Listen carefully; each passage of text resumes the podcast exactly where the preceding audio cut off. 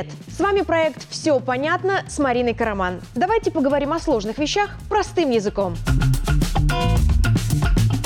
Сегодня о том, как выбить собственную зарплату у обнаглевшего директора, зачем стране еще один фонд и кто не позволит банкротам съедать наши пенсии. Поехали!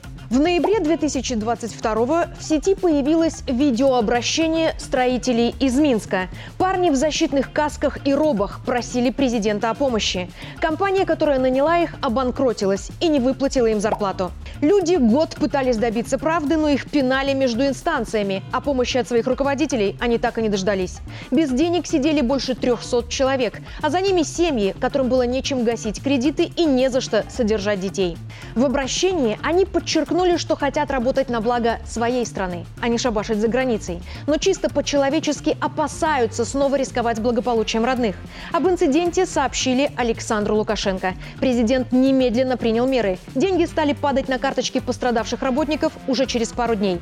История закончилась хорошо, но глава государства распорядился в кратчайшие сроки создать механизм, который исключит подобные проблемы в будущем.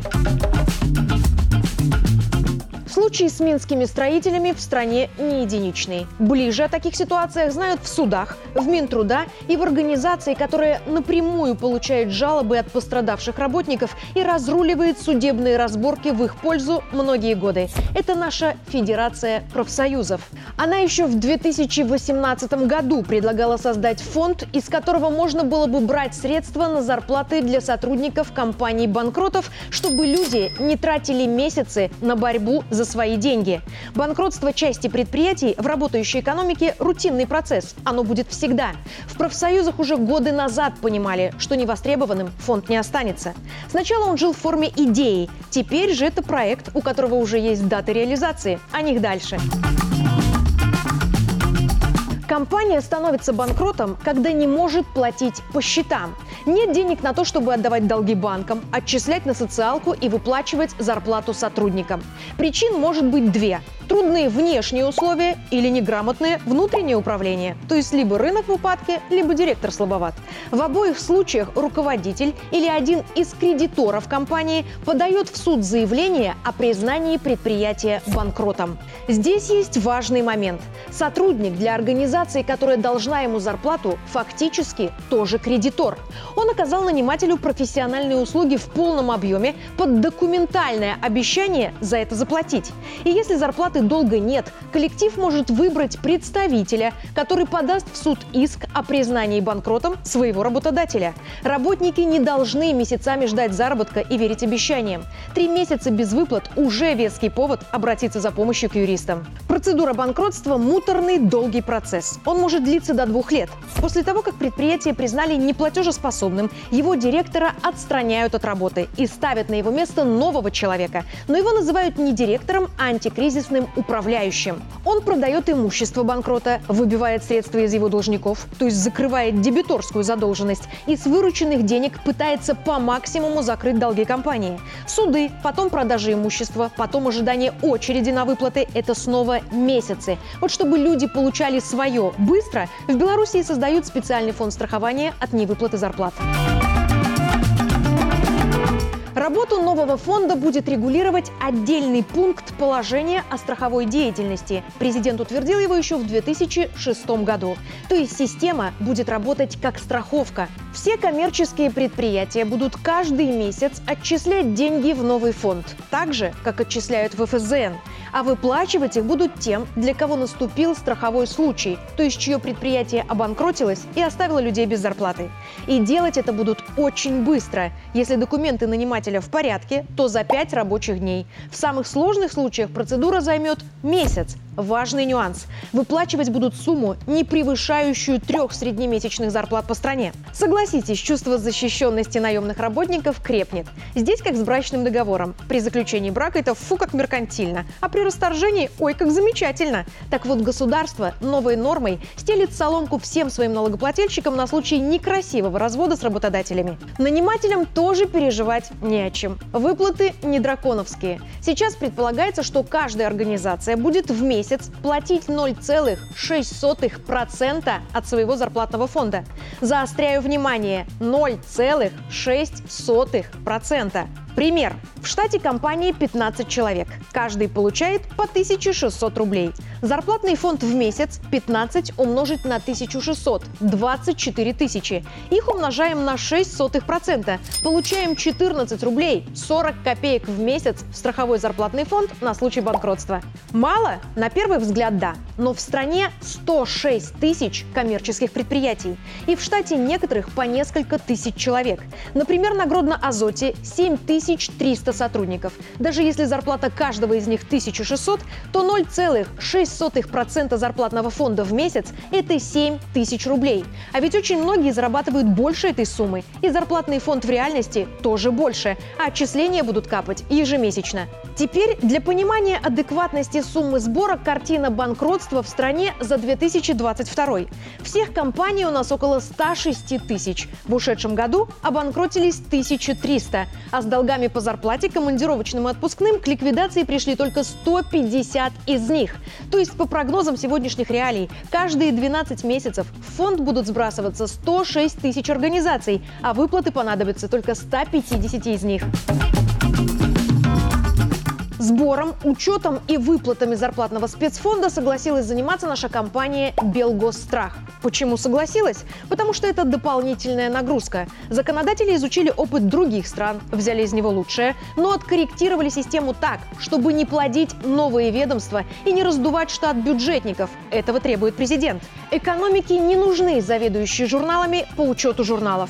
Форматировать систему решили с помощью уже существующих структур.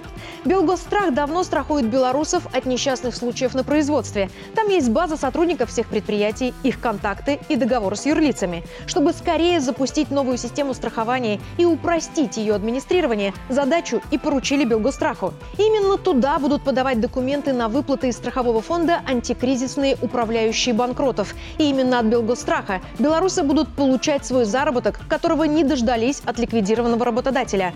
Но и это еще не все. Новый фонд будет платить за каждого сотрудника предприятия банкрота долг в фонд соцзащиты и тем самым не даст обстоятельствам съесть пенсию пострадавшего работника.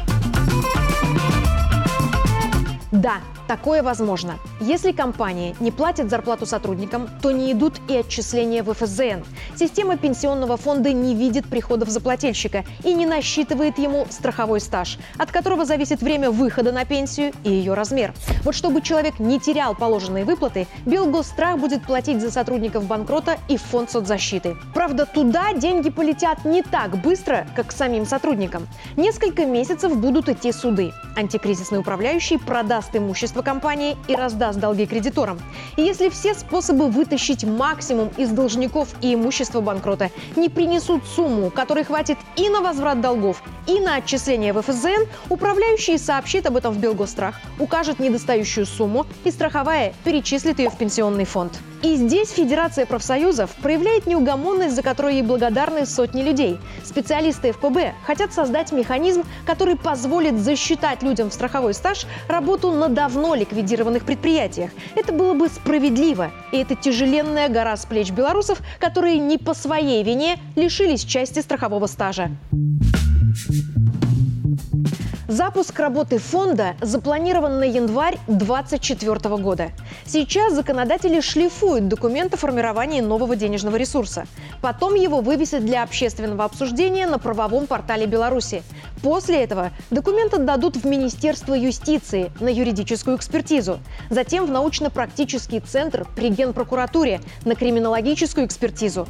Потом внесут на рассмотрение Совета министров. Потом еще одно рассмотрение при Совете Республики. И только потом на подпись президенту. Первые выплаты люди получат через полгода после запуска фонда. Эти полгода понадобятся, чтобы накопить нужное количество денег. То есть, если все сложится как запланировано, то белорусы начнут получать страховые выплаты за утерянную на банкротстве зарплату в июле 2024 года. Если не не ликвидированная компания месяцами не платит сотрудникам, работает свежий указ президента номер 3 о мерах по обеспечению своевременной выплаты заработной платы. Он позволяет инспекторам Минтруда требовать от нанимателей погасить долг перед работниками без масштабной проверки предприятия. Хватит обращения пострадавшего. Инспекторы изучат некоторые документы, чтобы подтвердить задержку зарплаты, а потом потребуют ее выплатить. Если наниматель не послушает, взыщут принудительно. И что очень важно, каждый белорус может использовать этот государственный инструмент защиты, но не участвовать в разборках со своим начальником и бухгалтерами. Защищать интересы гражданина будут, не вовлекая его в процесс. Если вам не платят зарплату, можно обратиться за помощью в Департамент госинспекции труда, Минтруда и соцзащиты. У этого ведомства есть подразделения во всех регионах страны. Адреса и номера телефонов висят на его сайте git.gov.by. Кроме того, всегда готовы помочь юристы Федерации профсоюзов. Они консультируют пострадавших работников бесплатно. Бесплатно помогают обратиться в суд и защищают права человека в суде тоже бесплатно. Подробности об этом виде помощи и номера телефонов для обращения есть на профсоюзном портале 1 профбай. Помнить, что для того, чтобы защищать свои права, не нужно оправдываться необходимостью обеспечивать близких. Президент делает все возможное, чтобы белорусы чувствовали не только защиту своих прав, но и своего человеческого достоинства. И если вас кормят завтраками и удерживают деньги, нужно сразу обращаться за помощью. Некоторым нанимателям стоит вынырнуть из 90-х и принять тот факт, что в правовом государстве игнорировать права людей не получится.